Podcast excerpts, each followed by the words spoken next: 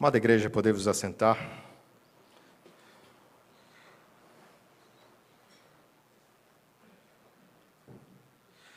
É, nós vamos dar continuidade à nossa série de pregações no livro de 1 Coríntios. Se você está aqui chegando a primeira vez, a nossa igreja faz pregações expositivas.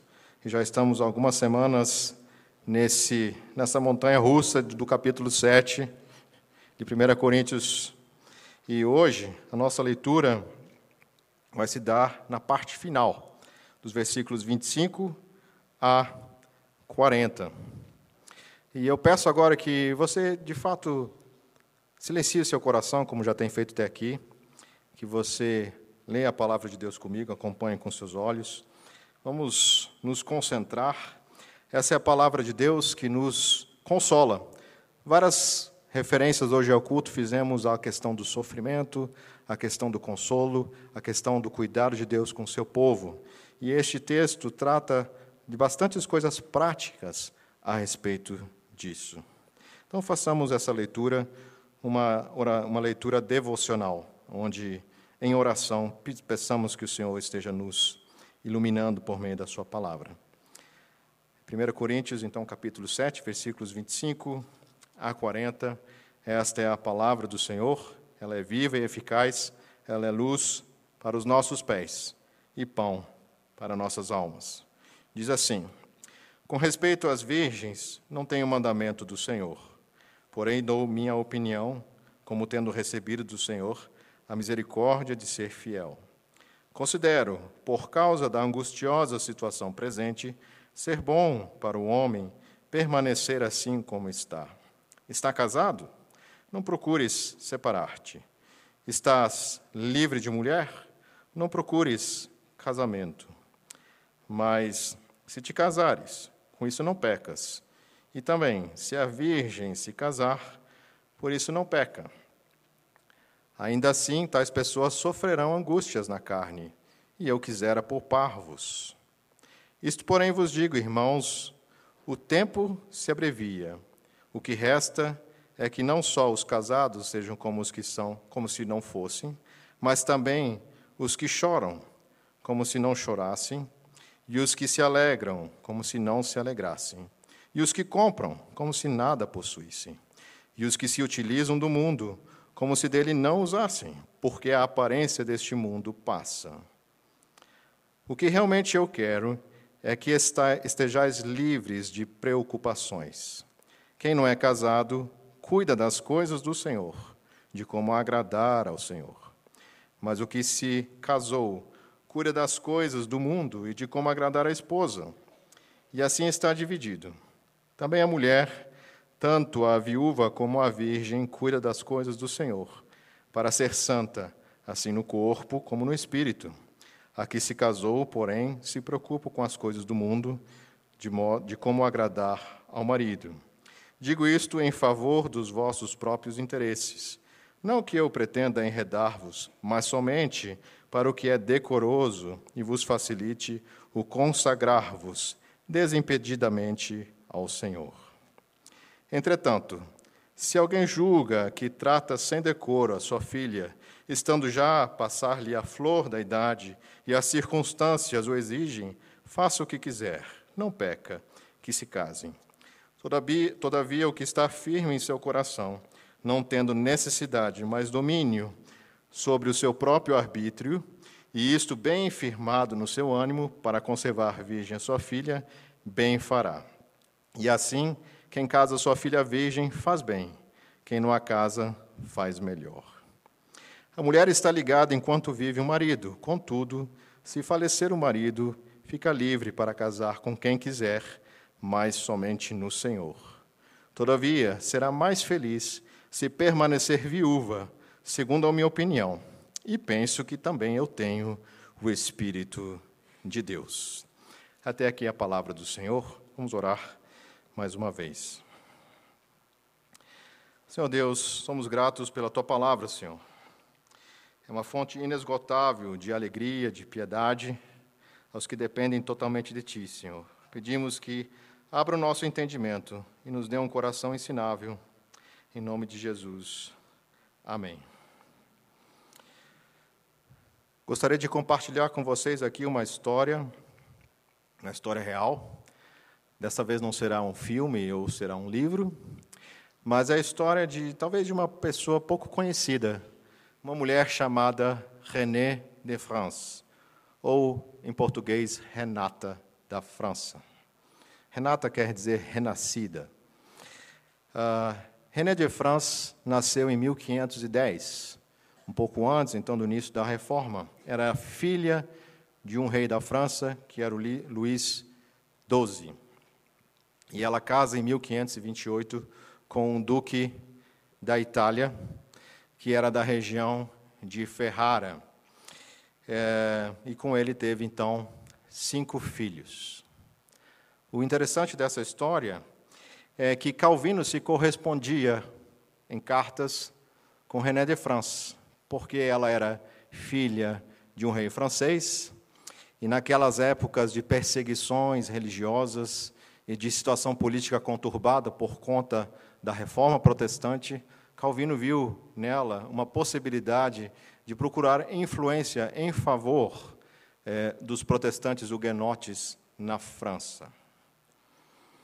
E nós não sabemos exatamente é, o quanto Calvino conseguiu é, sucesso nisso, mas o fato é que nós temos uma vasta correspondência ah, sobre esses intentos com ah, esta irmã em Cristo. A dificuldade que ela passa é o que se dá após o seu casamento.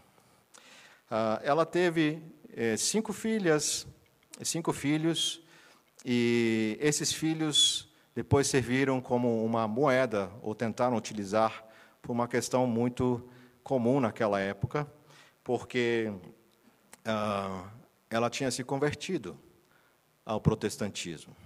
E seu marido, em Ferrara, muito católico, ficou, é, de certa maneira, prejudicado politicamente, porque a sua esposa não era mais católico romana, mas sim protestante. Então, algumas coisas aconteceram, eu vou resumir aqui. Uh, Foram-lhe retirados as filhas e enviadas aos conventos. Os seus livros, ela tinha mais de 100 livros, uma coisa em comum para aquela época, também foram retirados. As suas joias foram retiradas. As suas terras, que ela tinha direito na França, também lhe foram retiradas. Por fim, ela foi detida dentro do seu próprio quarto, privada de suas amizades, sem qualquer contato com o mundo exterior. Ela recebia apenas visitas de bispos e de um inquisidor, forçando-a a se subjugar a Roma. E até Inácio de Loyola, que é muito conhecido por muitos aqui, estava envolvido nessa situação. O fato é que nesta vida de casamento que ela passou, ela passou por muitos sofrimentos. Foi tentada a negar a fé, mas permaneceu firme nesse jugo até o final, até o falecimento do seu marido. E, e no final da vida, como talvez o último espinho, o último aguilhão que ela teve de suportar, é que o seu marido colocou no seu testamento que sua esposa só poderia receber a herança e os bens dele se ela se convertesse ao romanismo. E assim foi a primeira parte da história dela que nós temos sobre uma vida difícil de casamento, uma vida difícil neste mundo. E isso nos faz refletir sobre como é que nós devemos viver casados, solteiros, viúvos, quais são os desafios que nós temos que enfrentar. E hoje, em resumo, nós vamos ver o que é uma vida feliz consagrada ao Senhor, apesar das desventuras do vale de lágrimas deste mundo. Mais uma vez, hoje nós vamos ver o que significa de fato ter uma vida feliz, uma vida consagrada ao Senhor, no meio deste mundo com tantas dificuldades. E como é que nós chegamos até aqui? Uh, alguns sermões passados, nós iniciamos esta, este capítulo, que se vocês observarem, venham, venham comigo lá no, cap, no versículo 1 do capítulo 7, Uh, diz assim: Quanto ao que me escrevestes, é bom que homem não toque em mulher. Vejam, a carta de 1 Coríntios ela é montada de várias maneiras. No capítulo 7, nós entendemos, e muitos estudiosos, é que Paulo tinha uma, uma correspondência com questões que foram levantadas. E aí Paulo está então respondendo essas perguntas. Então, o que nos conduziu até aqui nesse momento? Primeiro, uh, algumas perguntas sobre casamento. O que é um casamento? Casamento é, entre crentes, como deveria ser. A questão de alguém que foi casado é, e não era crente e se converteu, o que ele deveria fazer. E várias questões relacionadas a isso, inclusive a questão do divórcio. E agora, nessa última parte final do capítulo, Paulo vai tratar sobre dois temas que se, que se, trata, que se relacionam à vida familiar, que é a questão de solteiros ou virgens, como são chamados aqui, e das viúvas, que praticamente ainda não foram abordados de uma maneira mais específica. No capítulo anterior, no, na perícope anterior, até foram citados, mas aqui então vão ser tratados. Como é que nós vamos conduzir então uh, este sermão? Já que é uma carta e Paulo eh, responde às perguntas que nós imaginamos que ele está respondendo aqui, uh, vamos dividir isso aqui em cinco perguntas, e cada uma dessas perguntas, então, terá a sua resposta extraída daqui. Então, nós vamos agora seguir ao longo do texto com cinco perguntas. Quando chegar a quinta pergunta, vocês podem ficar tranquilos, que já está encerrando o sermão. Primeira pergunta, que está ali nos versículos que a gente extrai dos versículos 25 a 28. Vamos ler novamente. Com respeito às virgens, não tenho o mandamento do Senhor, porém dou a minha opinião, como tendo recebido do Senhor a misericórdia de ser fiel. Considero, por causa da angustiosa situação presente, ser bom para o homem permanecer assim como está. Estás casado, não procures separar-te. Estás livre de mulher, não procures casamento, mas se te casares, com isso não pecas. E também, se a virgem se casar, por isso não peca. Ainda assim, tais pessoas sofrerão angústia na carne, e eu quisera vos, eu quisera poupar-vos. A pergunta que nós podemos fazer aqui é: Paulo, eu tenho filhos, filhos solteiros. O que eu devo fazer com eles? Era a questão bem provável que Paulo estava lidando aqui. Ah, qual era o problema que estava envolvido aqui? Alguns consideravam a vida solteira, ou ser celibatário, não casar, permanecer eternamente casto, como algo mais digno e puro. Eram coisas que muitos tinham naquela época como um um conceito de vida mais santa, mais digna. Isso, inclusive, no meio pagão. Mas essas influências também chegavam para dentro da igreja. E lembre-se, Paulo teve de tratar com várias questões que estavam assolando a igreja, com princípios filosóficos, culturais que estavam entrando na igreja, como é hoje. E nós também sofremos muitas vezes com essa situação. Quando nós nos deparamos aqui, quando nós vemos pessoas que são solteiras, membros da nossa igreja, que fazem parte da nossa família. A gente olha, então, e esses que estão solteiros, o que, que a gente faz com eles? Né? Como é que a gente lida com essa situação? Vejam só, mais uma vez, que Paulo aqui ele tem uma frase que ela aparece também no verso 10 e ela vai ser ecoada no final, no versículo 40, onde ele fala a respeito da autoridade apostólica para falar a respeito desses assuntos. Ele diz, na segunda parte do versículo 25: Não tenho mandamento do Senhor. Isso significa que Jesus Cristo não tratou especificamente desses assuntos. Não é que ele esteja colocando a sua vontade ou dizendo que o Senhor não instruiu nada a respeito disso, ou que Deus não tinha nenhum mandamento sobre isso, mas que agora, nessa situação que a igreja estava vivendo, ele diz que ele tem recebido do Senhor a misericórdia de ser fiel. E fiel a quê? Ao que ele vai dizer agora em seguida. Por isso, ele também fala no versículo 40, se vocês vejam lá no versículo 40. Todavia, ah, na parte final, ele diz assim: Todavia será mais feliz se permanecer viúva. E aí, segundo a minha opinião, e penso que também eu tenho o Espírito de Deus. Então, ele estava falando com a consciência, com uma fundamentação de que ele também tinha a autoridade da palavra de Deus para falar sobre isso. Então, veja, Paulo está lidando com uma situação complicada aqui. Ele diz assim: olha, o problema não é bem essa questão de ser virgem ou não, de ser solteiro ou não. Ele vai explicar que não há problema nenhum viver uma vida solteira.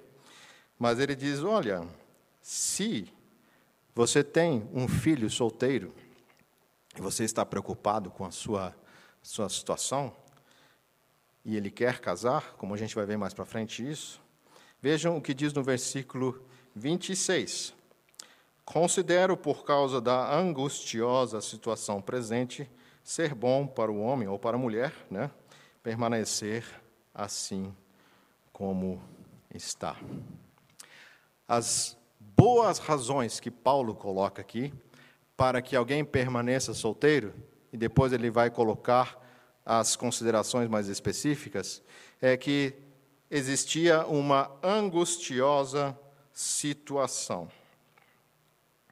Veja, Paulo diz: Eu considero a angustiosa situação presente.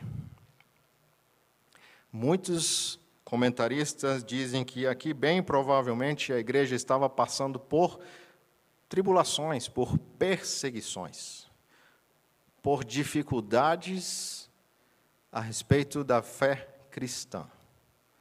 Se vocês quiserem ver um pouquinho, tem um flash disso. Depois em casa, leiam o capítulo 16 de Atos.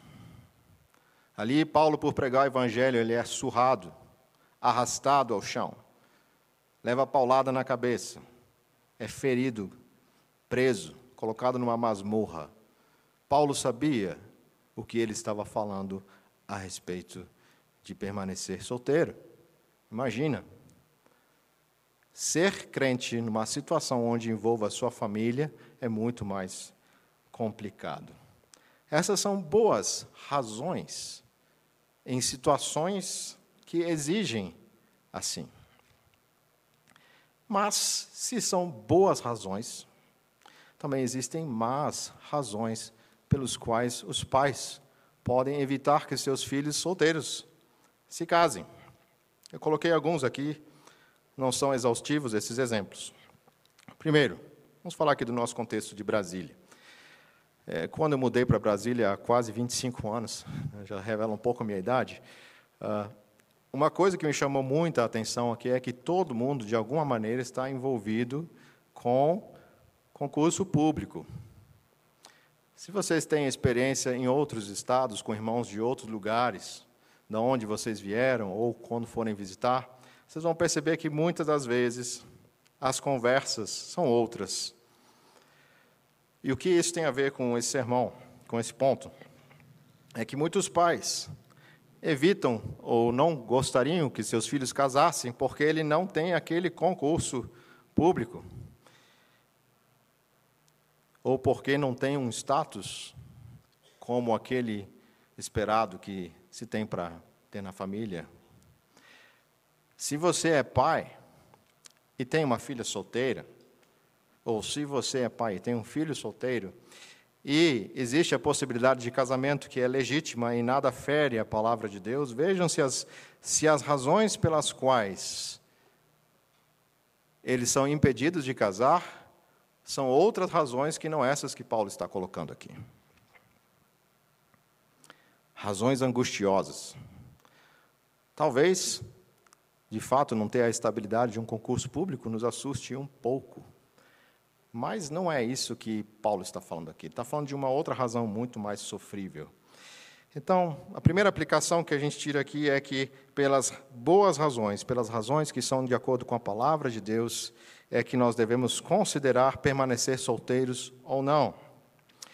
Ah, veja, o versículo 28, se vocês pularem um pouquinho mais para frente, diz assim: ah, Mas se casarem com isso, não pecas. Vejam, cuidado. Nós não podemos dizer que é pecado algo que Deus não falou que é pecado. Nós temos que cuidar para não colocar categorias que impeçam o casamento que sejam pecado ou que não sejam pecado. Por exemplo, questões étnicas. Ah, ele é descendente de alemão e outro é descendente de japonês. Não vai dar certo. talvez possam ter algumas dificuldades culturais, mas isso não é um impeditivo. Se é porque não é do seu sangue, isso não quer dizer que há pecado nisso. Vejam, Paulo se preocupa claramente em dizer que isso não é pecado se alguém vier se casar, apesar de uma situação angustiosa, uma situação difícil. Então, aqui nós não podemos adicionar e nem retirar da palavra de Deus mandamentos que Deus não ordena às, nossas famílias. Considerando, então, o que fazer com um filho que quer casar ou que deseja se casar. Procure na palavra de Deus se fere algum princípio. Há pecado? Não há pecado. Há alguma coisa envolvida que fira a consciência, a palavra de Deus? Se não há, Paulo diz: não pecas. Veja, uh, no versículo 28 ainda, Calvino, ao tratar desta expressão angústias na carne, ele está dizendo especialmente perseguição, morte de familiares, a perda de um filho, são circunstâncias das quais a gente não está diretamente envolvido, elas nos acometem, elas chegam a nós. E Paulo está dizendo: olha, eu queria poupar isso de vocês porque vocês vão sofrer. Uma ilustração que a gente tem aqui é o que acontece, por exemplo, no caso da nossa igreja presbiteriana. Em geral, quando nós enviamos missionários para determinados lugares mais perigosos, difíceis, nós não enviamos pessoas que têm família. É preferível que vá alguém solteiro do que colocar toda a sua família em risco. Esse é um bom caso de se considerar. Então, devemos considerar as boas razões para que alguém não case. Deveremos, devemos cuidar em relação àquilo que de fato a palavra de Deus nos instrui, se é pecado envolvido ou não. E considerar as circunstâncias. Há perigo? Há perigo de vida? Será que é a melhor situação agora casar? Mas aí vem então a segunda pergunta, que está nos versículos 29 a 31. A segunda pergunta é: qual é a perspectiva que devemos ter como solteiros, casados ou viúvos neste mundo?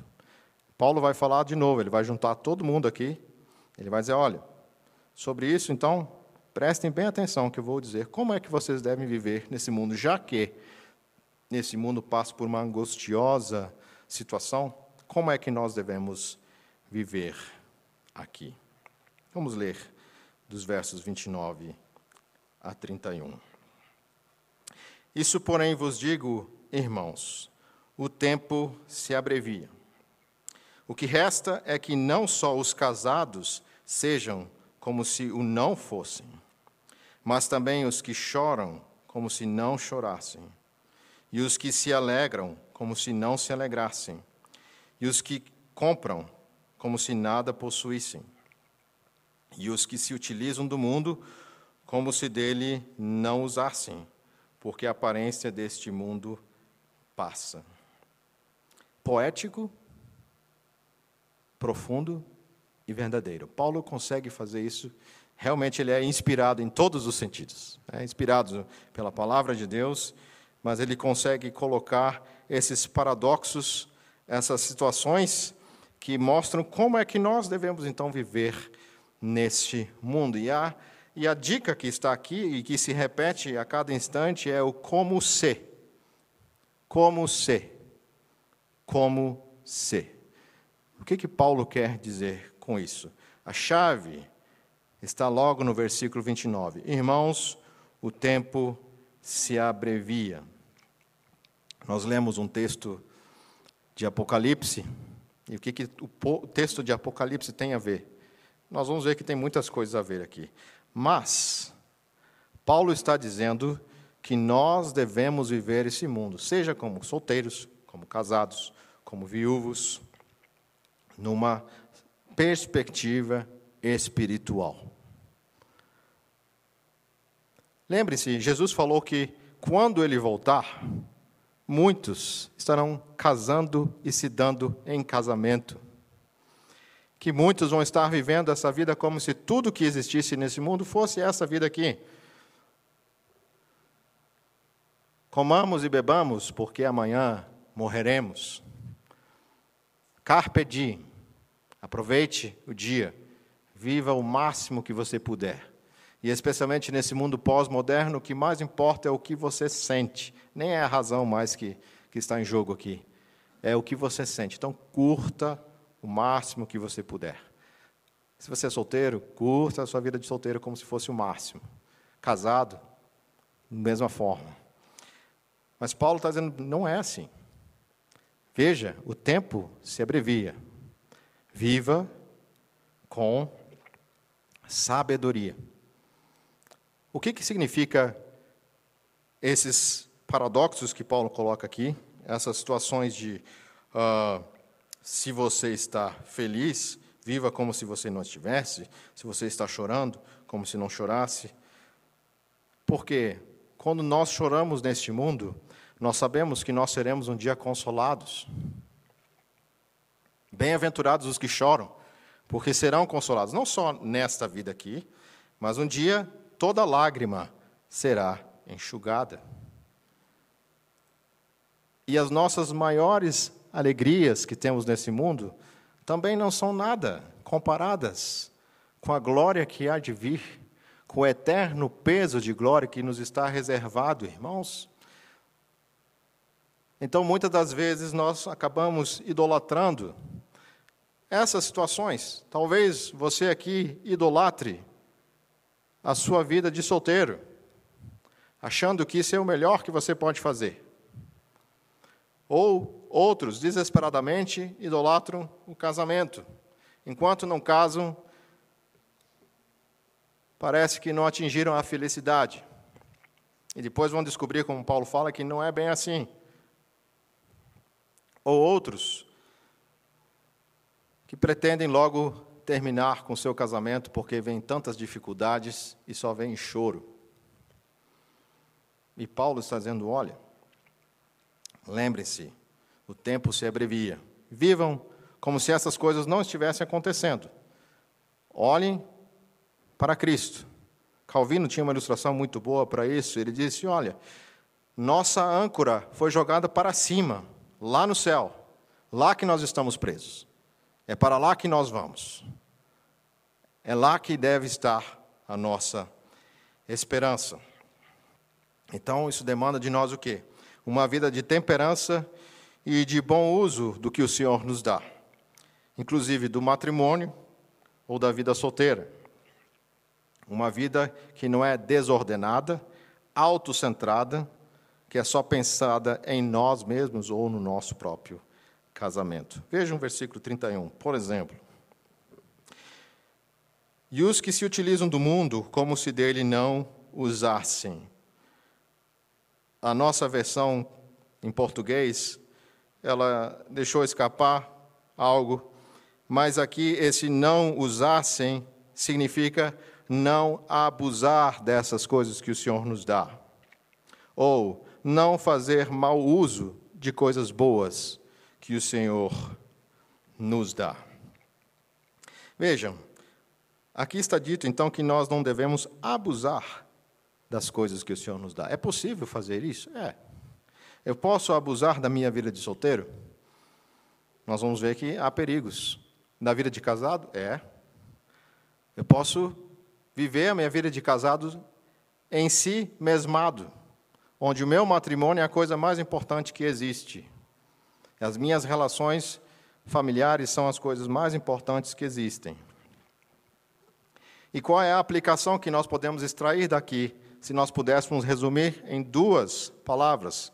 Se a gente pudesse encapsular as ideias que nós temos aqui de como devemos viver nesse mundo. Duas coisas, pelo menos.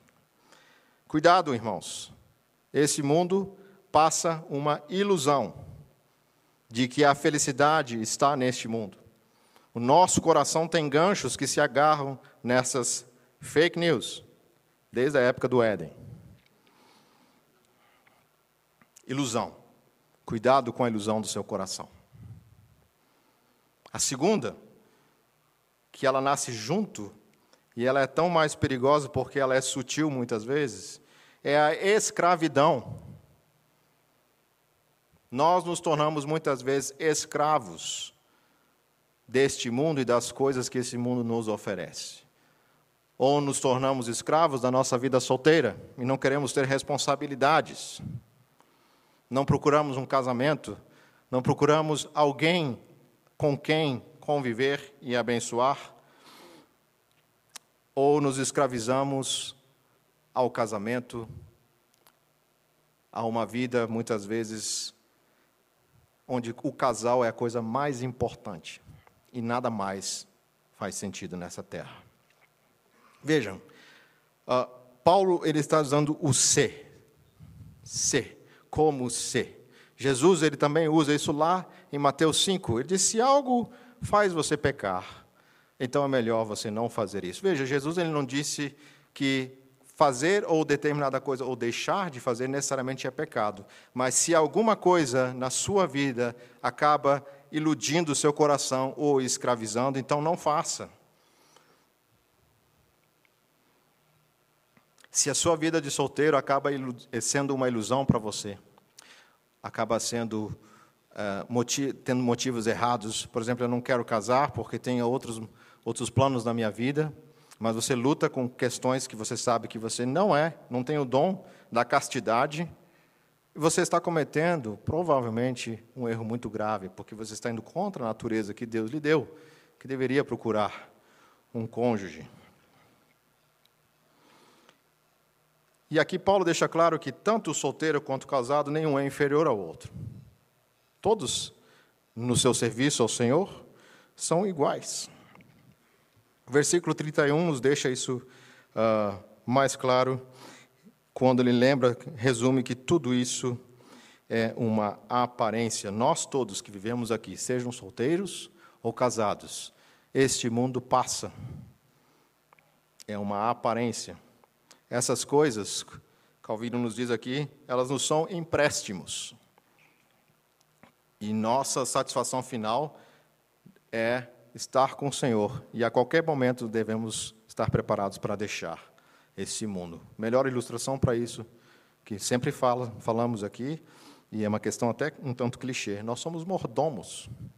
Mordomos. Mordomos da nossa vida. O que nós fazemos com o nosso tempo, que nós fazemos com o nosso dinheiro, o que nós fazemos com os nossos relacionamentos. Vejam, relacionamentos não são coisas que são descartáveis. São coisas muito sérias. Tem um capítulo, pelo menos inteiro aqui, falando sobre como Deus trata com seriedade relacionamentos. Não são coisas. Nós precisamos entender que o Senhor colocou isso nas nossas mãos para administrar bem como nós nos relacionamos como solteiros, como casados e como viúvos no meio do povo do Senhor.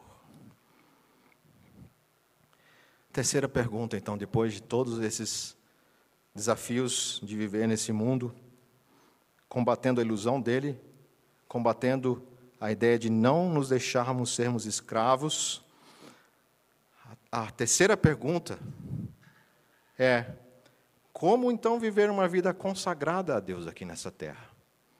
Como viver uma vida consagrada a Deus? Vamos investigar isso nos versículos 32 a 35. O que realmente eu quero é que estejais livres de preocupação. Quem não é casado, cuida das coisas do Senhor, de como agradar ao Senhor. Mas o que se casou, cuida das coisas do mundo, de como agradar a esposa. E assim está dividido. Também a mulher, tanto a viúva como a virgem, cuida das coisas do Senhor para ser santa assim no corpo como no espírito. Aqui casou, aqui se casou, porém se preocupa com as coisas do mundo, de como agradar o marido. Digo isto em favor das vossas, dos vossos próprios interesses, não porque eu pretenda enredar-vos, mas somente para o que é decoroso, e vos facilite o consagrar-vos desimpedidamente ao Senhor. A primeira coisa, no versículo 32, aqui, e eu, eu sigo aqui com, com a ideia dos comentaristas, especialmente Calvino, ele divide a questão de angústias presentes de preocupações. Angústias são aquelas coisas que nos acometem, aquelas coisas que nós não temos controle sobre elas, aquilo que nos chega e bate a porta sem que esperamos, a morte de alguém, a, a morte de um filho, doenças, perseguições, desastres, mas o versículo 32 coloca aqui então preocupações. E a distinção aqui seria o que são essas preocupações? O texto e o contexto nos ajuda a entender que são sobre cuidados. E o cuidado aqui no aspecto positivo. Cuidado com as coisas do Senhor e cuidado com as coisas da família. No caso aqui, como o texto fala, marido e mulher. Então, as preocupações que estão aqui não são aquelas circunstâncias angustiosas que Paulo fala, mas são as preocupações que a gente tem, que nós podemos chamar, talvez de uma maneira melhor, de necessidades familiares. Uh, vejam, o texto fala que nós vamos ter necessidades na nossa família. Nós vamos precisar lidar com cuidado com coisas do Senhor, com coisas deste mundo. E Paulo aqui não está fazendo uma dicotomia entre sacro e profano. Ele está falando na questão da intensidade com que nós servimos ao Senhor. A primeira coisa que nós devemos entender aqui, e é muito interessante porque isso é refletido em vários comentários, ao estudar esse texto, eu fiquei bem surpreendido quando vi que Calvino fala uma frase que praticamente talvez foi um Ctrl-C, Ctrl-V, eu não sei, que está num livro chamado Quando os Pecadores Dizem Sim. Alguém de vocês já ouviu falar desse livro aqui na igreja?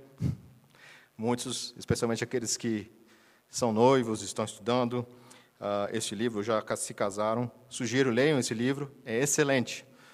E Calvino ele fala algo aqui é, que mostra que nós temos de lidar com as preocupações deste mundo, especialmente com as questões onde envolvem o agradar ao Senhor e o agradar o cônjuge, e que existe um problema no meio disso tudo que se chama pecado. Então Calvino vai dizer, já na época dele, que há muitas piadinhas sobre casamento, sobre essas situações, mas que essa jocosidade deveria ficar de lado, porque nós deveríamos considerar a seriedade do pecado. O problema não é o casamento, o problema somos nós, o pecado que habita em nós. Então, essas questões que, que acabam entrando na nossa vida familiar envolvem, em primeiro lugar, um coração que tem consciência de que precisa buscar agradar ao Senhor e ao seu cônjuge, porque o pecado é o grande vilão que habita em nós. Então, antes de ficarmos preocupados com o marido, com a esposa, que às vezes não muda, a questão é: eu tenho orado para que Deus transforme o meu coração. Ou naquele momento de ira, naquele momento complicado, você tem orado também pelo seu cônjuge, para que Deus transforme o coração dele. O problema não é o casamento, irmãos. Uma vida consagrada, ela entende que a nossa luta é contra o pecado. Uh, o reverendo Heber Campos Júnior, ele falou uma coisa muito interessante. Ele diz assim: pecado gera tanto inimizade quanto incapacidade. Inimizade e incapacidade. Algumas vezes Jesus dizia: vocês não querem vir a mim. João 5,40. Outras vezes, vocês não podem vir a mim. É essa situação que nós vivemos num casamento ou numa vida de solteiro. Nós precisamos entender que há preocupações que envolvem a nossa natureza caída. Mas de que outra maneira nós devemos estar preparados, então, para viver nesse mundo? Veja, a palavra de Deus nos dá advertências, nos dá dicas e nos dá avisos. Paulo está dizendo: olha, estou avisando, vocês querem casar? Não tem problema. Mas vocês vão enfrentar dificuldades, vocês vão enfrentar preocupações. Alguns noivos aqui da igreja, né, é, precisam estar alertas disso. Nós que já casamos devemos estar alertas sobre as dificuldades. Nós devemos ser advertidos das dificuldades que o casamento possui para que a gente não sucumba em nossas preocupações. Calvino ele fala assim: olha só, sobre os noivos. Prometem-se a si mesmo mel, mas quando alguma esperança não se concretiza, os mais leves infortúnios são o bastante para sucumbir. Não parece que acontece hoje? Você vê lá um casal apaixonado, prometendo um monte de coisa um para o outro, mas quando passa a primeira dificuldade, não estavam preparados. Nós devemos estar preparados, entendendo que há sim dificuldades. Isso nos ajuda, isso nos consola, porque quando chegar a dificuldade, nós já sabemos. Deus falou que vai ser difícil, que nós vamos ter que enfrentar preocupações, que nós vamos ter que lutar contra elas. Já está na palavra de Deus. Então, irmão, se está passando por uma dificuldade, isso não é novidade. Você não sabia? É porque você não leu esse capítulo. Todo mundo deveria ler 1 eh, Coríntios 7 antes de casar. Todo mundo. Pelo menos uma vez por mês. Faça um autoexame. Veja, e o texto fala sobre agradar, agradar esposo e agradar esposa. Calvino ele usa uma ilustração muito interessante. Ele diz assim: aqueles que se dedicam exclusivamente ao Senhor sem casar têm os seus dois olhos focados no Senhor. Essa é uma ilustração bem interessante. Mas aquele que está casado e agrada ao Senhor, ele olha com um olho ao Senhor e com outro olho o seu cônjuge. Parece uma coisa meio ciclope, assim, né? Mas é, muitas das vezes é isso que a gente precisa entender. Nós não devemos fazer algo em detrimento do outro. Se nós somos casados, nós devemos agradar ao Senhor e devemos agradar o nosso cônjuge. É o que diz o versículo 32 e 33 que eu já li. E Paulo ele fala lá em 1 Timóteo 5,18, vocês não precisam abrir, dizendo assim que aqueles que não cuidam do seu próprio lar são piores do que os incrédulos. E é muito interessante e lamentável que algumas pessoas acham que a vida dedicada à igreja, no sentido corporativo, é mais importante do que a vida dedicada ao lar. Não é. Tanto é que as listas para eh, itens que devem compor alguém que vai ser um oficial da igreja fala basicamente de como ele lida com a sua família. Então, servir ao Senhor no lar é algo onde nós podemos nos consagrar.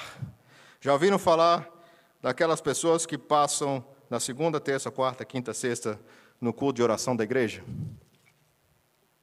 Não é o nosso caso aqui, mas pode ser que você esteja fazendo tantas programações e atividades na sua vida, aqui na Igreja Presbiteriana Redenção, que você não está se consagrando ao Senhor na sua família.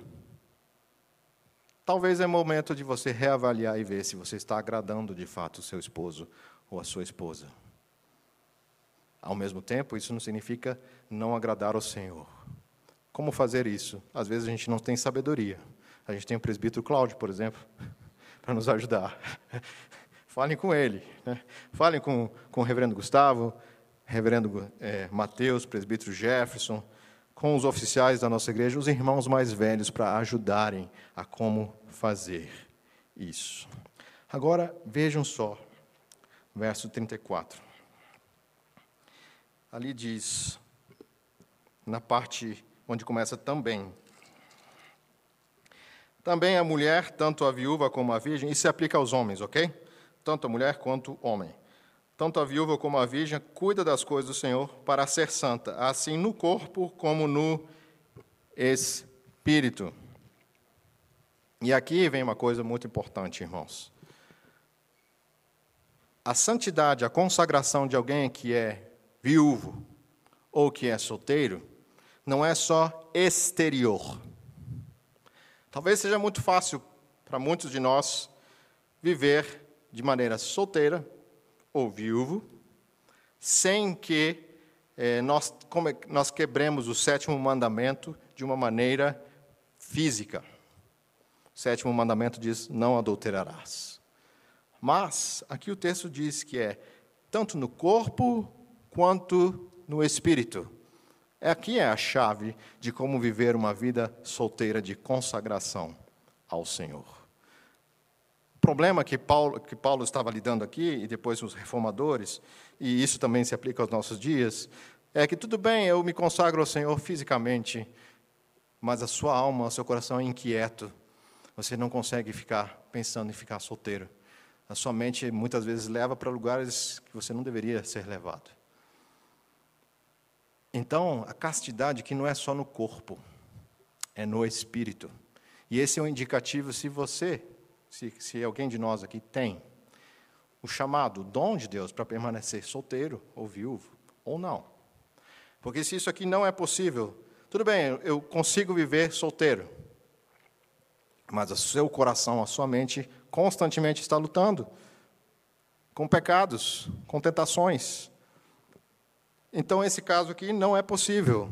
Paulo está dizendo, nesse, nessa situação aqui das virgens, das viúvas, se elas conseguirem viver uma vida casta, não só no seu corpo físico, mas na sua mente.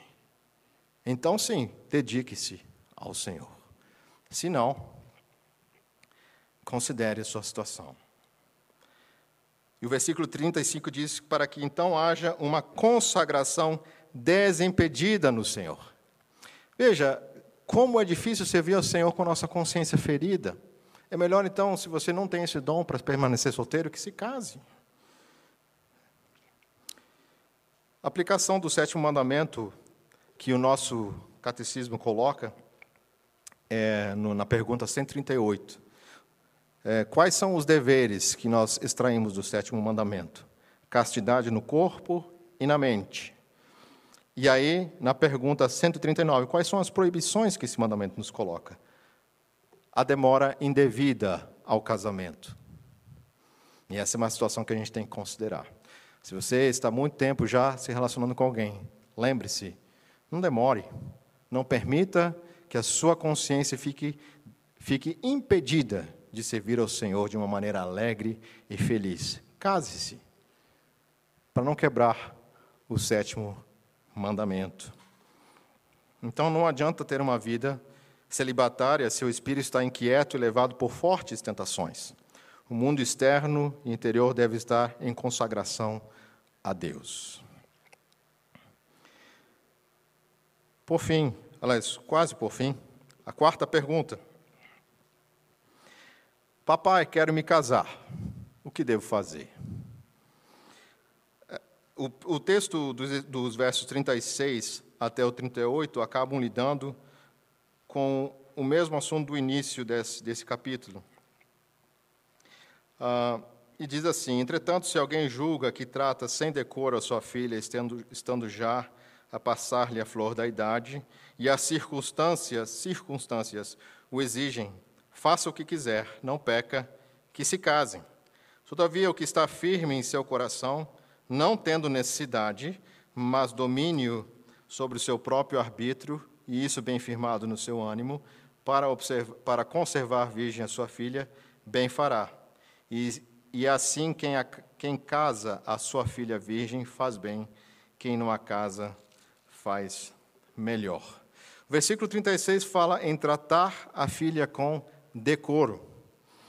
Ah, é interessante essa expressão aqui, mas é a ideia de que alguém considere a situação da sua filha. No caso aqui pode ser filho também.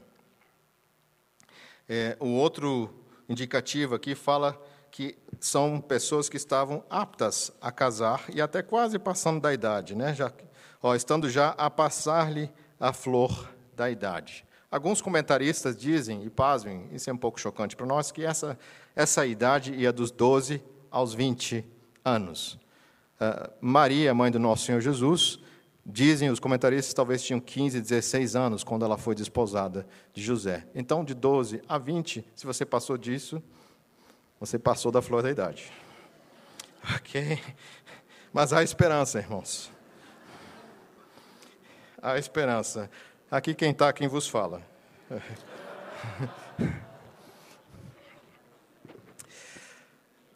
Nós precisamos entender que, como filhos, devemos considerar o que, especialmente os nossos pais, entendem sobre a situação que estamos vivendo. Aqui é uma situação de pai para filha, ou podia ser de pai para filho. Os pais devem ser os primeiros a se envolver na questão do casamento. E vejam como isso é tão esquecido nos nossos dias.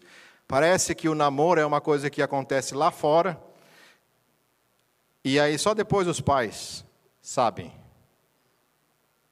Eles só são informados do que está acontecendo. Vejam, a palavra de Deus nos indica um outro caminho. Nós entendemos que Deus colocou os pais na nossa vida para que eles sim tenham responsabilidades em todas as áreas da nossa vida, inclusive e especialmente numa das coisas mais importantes, que é com quem nós vamos nos casar.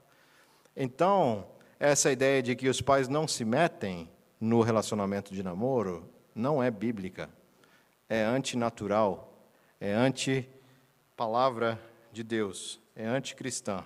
Porque não é isso que o Senhor nos ensina. Aqui nós vemos que diretamente os pais devem estar envolvidos. Aplicação. Antes de você perguntar para o seu pai, para sua mãe, se eles aprovam o seu relacionamento, você tem contado com os seus pais para que o ajudem a encontrar um cônjuge de acordo com a palavra de Deus. E veja, o texto não diz que os pais podem fazer qualquer coisa, não. Aqui diz que eles devem tratar com decoro. Ou seja, os pais também estão submetidos a uma lei que é a lei de Deus.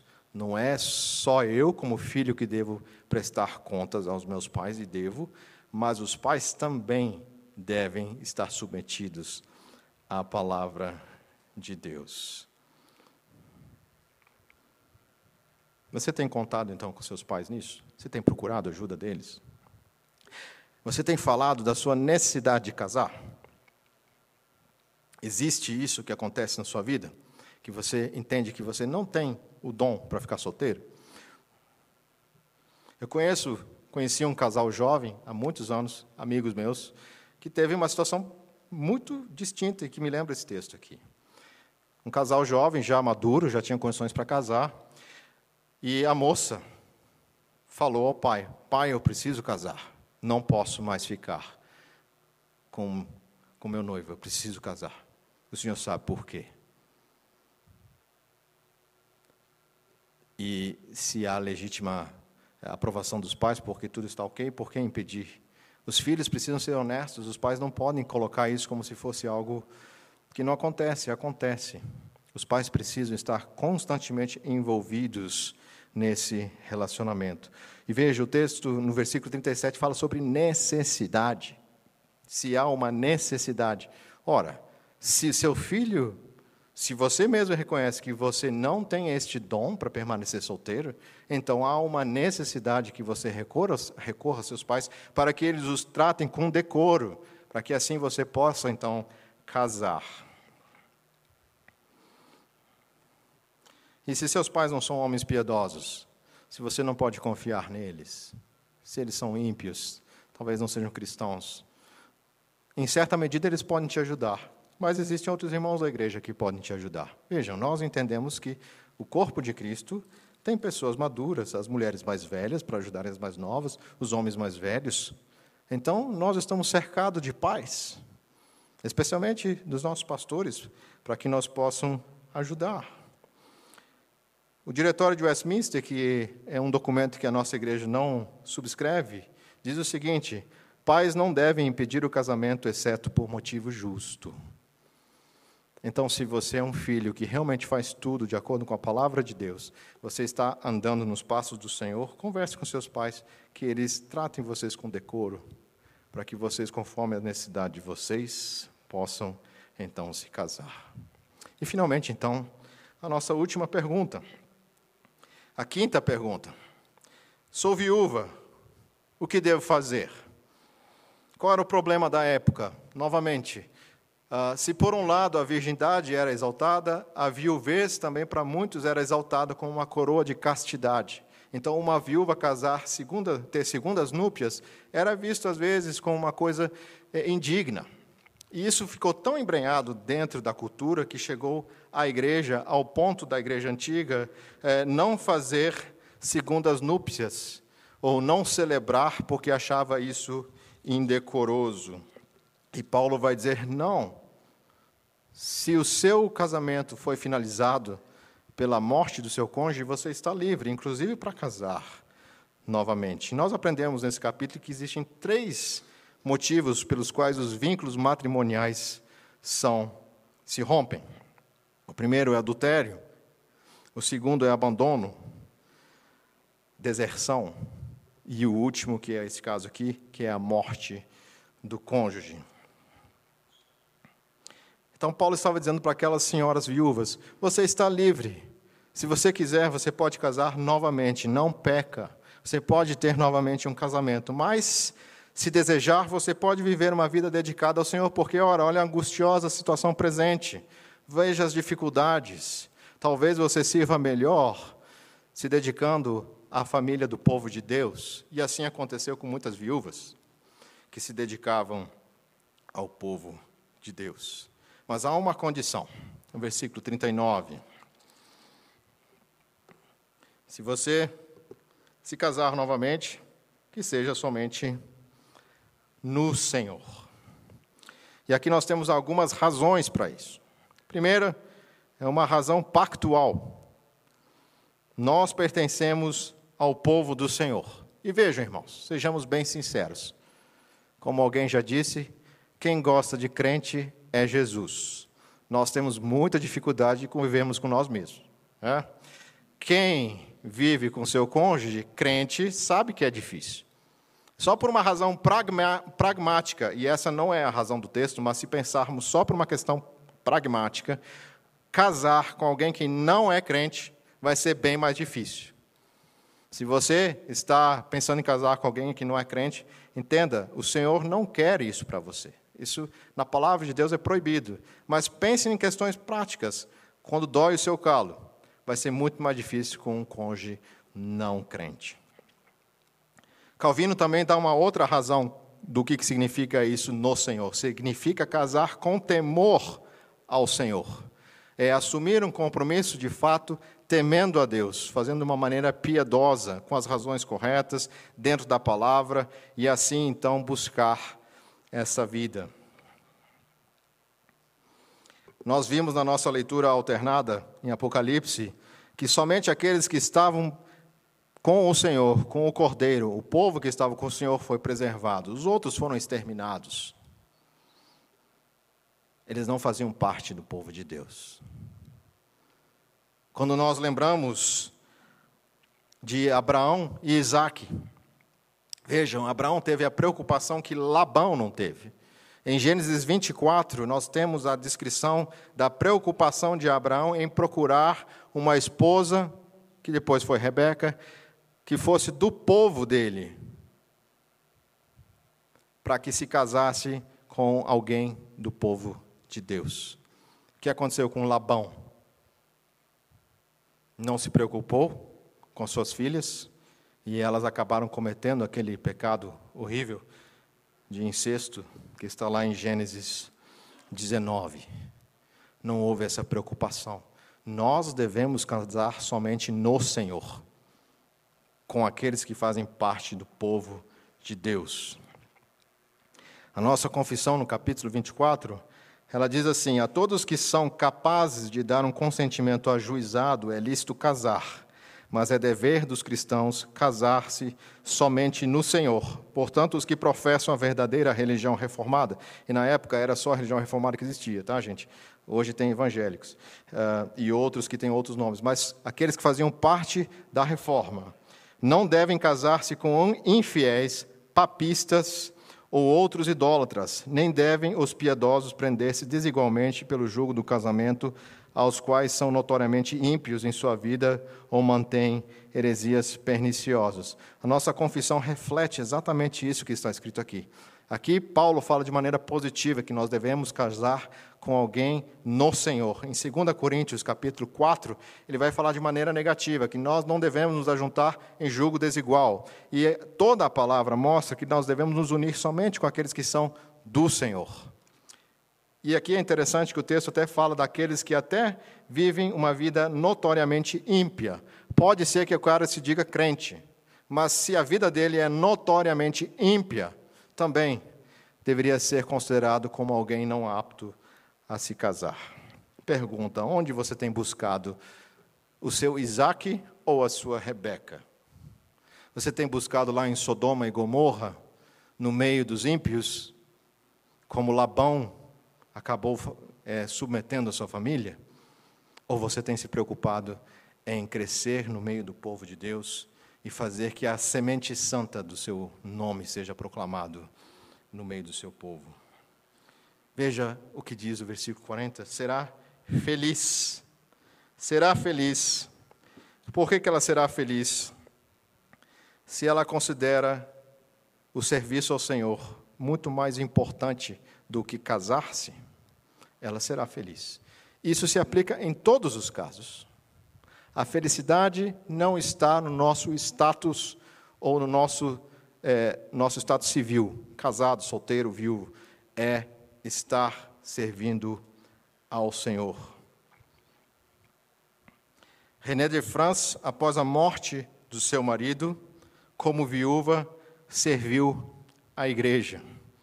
Ela recuperou a terra que ela tinha na França, entrando numa questão jurídica e a França deu a ela. E o que ela fez com o restante da sua vida foi voltar à França, fundar uma academia que depois virou uma faculdade. Ela contratou professores, hospedou e refugi refugiados protestantes, teve uma igreja dentro do seu reino e assim abençoou o povo de Deus até o final da sua vida. Calvino escreve sobre René de France. Em sua viuvez, Deus fez você mais forte e livre com o propósito de tirar-lhe completamente você de si mesma, para viver uma vida bem dedicada, então, ao Senhor. Conclusão. Só devemos viver uma vida solteira quando há o dom da continência.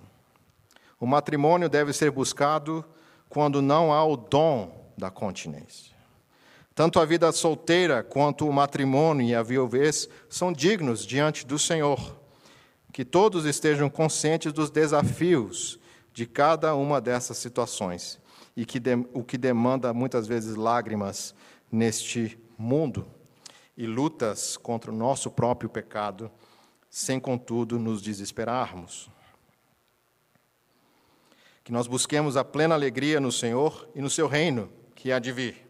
Que o Senhor nos dê graça para vivermos uma vida consagrada de corpo e mente, até que se complete a boa obra que o nosso bendito Deus triuno começou, começou em seus filhos. Irmãos, Aquele que começou a boa obra no coração de cada um de vocês que creem no Senhor Jesus, tem tudo para viver uma vida santa e consagrada, porque o nosso Senhor Jesus morreu, ressuscitou e virá para receber o seu povo que foi lavado e santificado no seu sangue. Oremos. Ó Senhor Deus, diante da tua palavra, nós te rogamos que nos dê a graça, Senhor, de considerarmos seriamente os nossos relacionamentos, as nossas motivações. Se as motivações não foram as boas razões que a tua palavra nos dá para não nos casarmos, que o Senhor demova de nós esses ídolos que muitas vezes nós colocamos. E se o Senhor também quiser nos abençoar, nos ajude a vivermos uma vida de solteiros, dedicados a Ti, mas acima de tudo, Senhor, como casados, viúvos, como aqueles que querem viver uma vida completamente dedicada a Ti, Senhor. Nos ajude a nos consagrarmos em corpo e mente, e acima, além de tudo isso, sabendo que a nossa alegria não está no nosso estado civil, não está neste mundo, mas está somente no Senhor. Nos ajude, Senhor. Rogamos a Ti, abençoe os jovens dessa igreja, Senhor que querem se casar. Abençoe os, os maridos e esposas, Senhor, que já estão casados, para que possam agradar a Ti e um ao outro, Senhor. E também aqueles que ainda não se casaram, ou aqueles que são viúvos. Que o Senhor tenha misericórdia e os ajude nessa batalha, nessas dificuldades. E também com a alegria de servir, às vezes, desimpedidamente, com corpo e mente a Ti, Senhor. Ajuda-nos como Teu povo a chegarmos juntos diante do Teu trono naquele dia, onde receberemos a coroa de Jesus Cristo, porque o Senhor tem nos abençoado com graça e tem nos dado, Senhor, a perseverança dos santos que vem de Ti mesmo. Em nome de Jesus que oramos. Amém. Vamos mais uma vez ficar em pé. Vamos louvar o nosso Senhor, cantando o hino Aclame ao Senhor.